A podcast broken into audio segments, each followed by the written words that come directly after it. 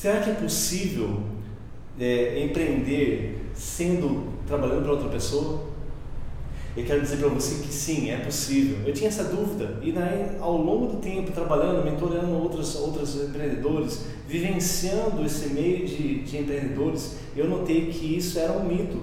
Tem que trabalhar, tem que ter o seu próprio negócio para ser um empreendedor, para ser uma pessoa milionária. E mais ao fundo, eu fui fazer uma pesquisa e quando Thomas Corley, ele fez uma pesquisa com cerca de 300 milionários nos Estados Unidos, ele percebeu que o fato que eu também tinha percebido, aliás, ele percebeu primeiro que eu, que é, 39% dessas pessoas milionárias trabalharam para outras pessoas, ou cerca, cada três, uma delas, duas, mais ou menos quase uma, duas delas eram pessoas que trabalhavam para outros empreendedores, para outras empresas.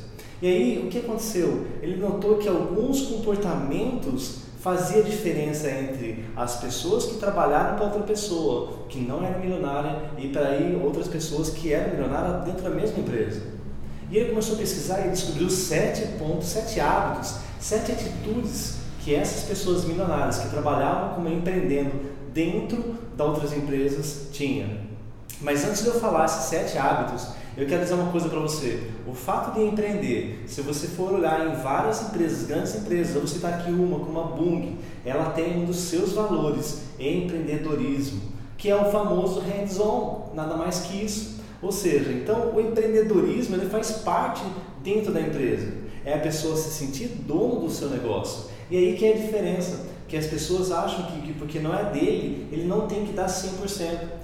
E esses milionários, esses 39% que trabalhavam para outras pessoas, eles entenderam que isso aí não tinha nada a ver, era um blá blá blá e que de fato o que eles tinham é que tratar o negócio, o ambiente deles, como se fosse deles. E eles fizeram sete passos, e eu vou dizer para você aqui agora, fique comigo até o fim, eu vou dizer os sete passos que essas pessoas, que Tom Corley é, mapeou, e que eu também, hora que eu olhei, verifiquei com essas pessoas, a qual eu fazia coach, fazia mentoring, eu via que eles realmente de fato tinham primeiro fato deles que eles tinham de diferente era um tempo de trabalho.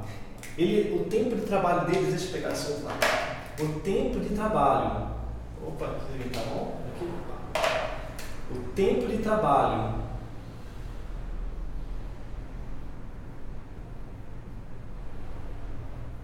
O tempo de trabalho deles eram de 51 horas, enquanto outros que faziam exatamente só o mesmo do dia a dia tal, eles trabalhavam mais, entravam mais cedo, às vezes saíam mais tarde.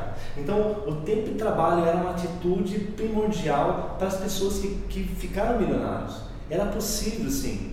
Mas você deve estar se pensando, mas eu trabalho bastante na empresa e não sou reconhecido. Isso é uma outra etapa no qual você tem que ver que se de fato a empresa onde você está de fato é uma empresa que quer crescer, uma empresa que tem a visão, missão e valores. Para isso, basta você olhar a visão, missão e valores dela, ver se ela se adequada e se ela é congruente ao que ela fala para você. Se não for, toma cuidado, abra os olhos e talvez faça uma pergunta, converse com o seu gestor, com o seu líder direto. Segundo passo mais importante que eles tinham era nicho. Eles sabiam que eles iam ser diferentes de outras pessoas, então eles tinham um nicho. Ou seja, os nichos deles estavam ali e muitas vezes eles tiveram que ser eles eram evitados por outras pessoas, por outros colaboradores, por outras pessoas que trabalhavam com ele, porque falavam assim, ah, ele trabalha em excesso, olha, de repente, entre aspas, ele é o cara que puxa saco do dono. Mas eles tinham um nicho, eles sabiam que na hora que chegasse na empresa, eles não iam estar na mesma turma, ou seja, na maioria das pessoas. Lembre-se que a maioria nem sempre é a melhor. A maioria das vezes não é ok? Eu vou dizer 90%. Mas eles tinham nicho, eles sabiam na empresa, chegar lá, tinha pessoas que iam olhar de cara feia para ele, e tudo bem, seguiam em frente e mantinham o seu foco na onde eles queriam chegar, ser milionários mesmo trabalhando para outras pessoas. Você vê que é possível. Terceiro passo que eles tinham de muita importância, um relacionamento. Exatamente, um relacionamento. Eles sabiam que os relacionamentos deles tinham que ser com pessoas relacionamentos fortes com os decisores da empresa. Quais são os decisores da empresa? Ah, meu gerente, meu líder, eu conheci um outro gerente vindo de uma outra unidade. O relacionamento deles era muito forte, intenso, próximo. Gostariam de entender o que eles podiam ajudar e o que eles podiam contribuir além do que eles queriam. Então, um relacionamento. Esse aqui, às vezes, é aqueles que falam assim: é, esse é o puxa-saco do cara, do líder e tal, deixa ele. Mas, a maioria das vezes, ele está entre esses milionários que tem um bônus maravilhoso no final do ano. Aí a decisão qual você que vai querer. Quarto, quarto questão mais importante, chama-se responsabilidade. Eles tinham uma responsabilidade extra. Opa, respon... Ai meu Deus, espera aí que responsabilidade.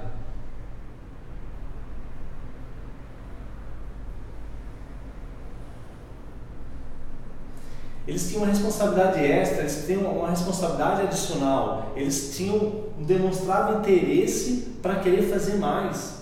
Quando eles olhavam a responsabilidade deles, eles disseram assim, não, minha responsabilidade é essa, mas o que, que eu posso aprender mais? Eles se mostravam interesse para aprender mais além daquilo que o cargo dele. Enquanto outras pessoas trabalham sozinho, falam assim, não, meu cargo é esse e tal, eu não vou fazer é, é, desvio de cargo, não, é esse aqui. Essas pessoas, elas continuam até hoje aquelas pessoas. E aqueles que demonstravam mais responsabilidade eram pessoas que tinham muito mais, têm muito mais sucesso e têm um sucesso financeiro, um sucesso em outras áreas.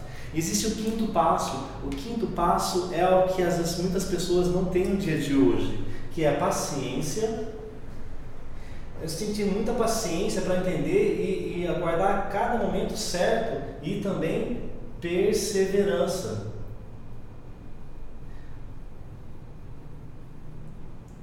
e se manter firme até o fim. Eles sabiam que iam ter que esperar alguns momentos e as necessidades de fazer o que tinha que ser feito. Então tinham paciência e tinham perseverança para saber o que saber o que tinha ser fazer feito. E isso, opa, aqui está sendo ao vivo. e isso fazia com que eles faziam a diferença no que eles tinham que fazer. Eles tinham paciência e perseverança, sabiam que tinham que mover e agir de outra forma. Sexto passo que essas pessoas tinham: controle. Exatamente, controle. Não são KPIs, não, não são indicadores, mas sim controles emocionais. Eles sabiam exatamente que eles precisavam ter controle emocional, ou seja, inteligência emocional. E viriam os desafios, tanto de parte de cima, seus líderes, quanto os seus pares e as pessoas que estavam embaixo, porque eles estavam em posição de destaque. Eles estavam em destaque e à frente, destaque e à frente. E com isso, essas pessoas que estavam ali abaixo delas, queriam colocar ela no mesmo nível. As pessoas que estavam ali queriam reter para que ela não pudesse passar delas. E as pessoas em cima, vendo que eles estavam em destaque, eles queriam cobrar cada vez mais para que ele pudesse ter mais desempenho, mais alta performance. Então, sexto passo, destaque. E agora vem o sétimo passo. Entenda só. Deixa bem claro, fofoca. Exatamente fofoca, mas fofoca, rádio peão, é, não, é uma fofoca boa. O que é uma fofoca boa? É um hábito de falar bem das pessoas.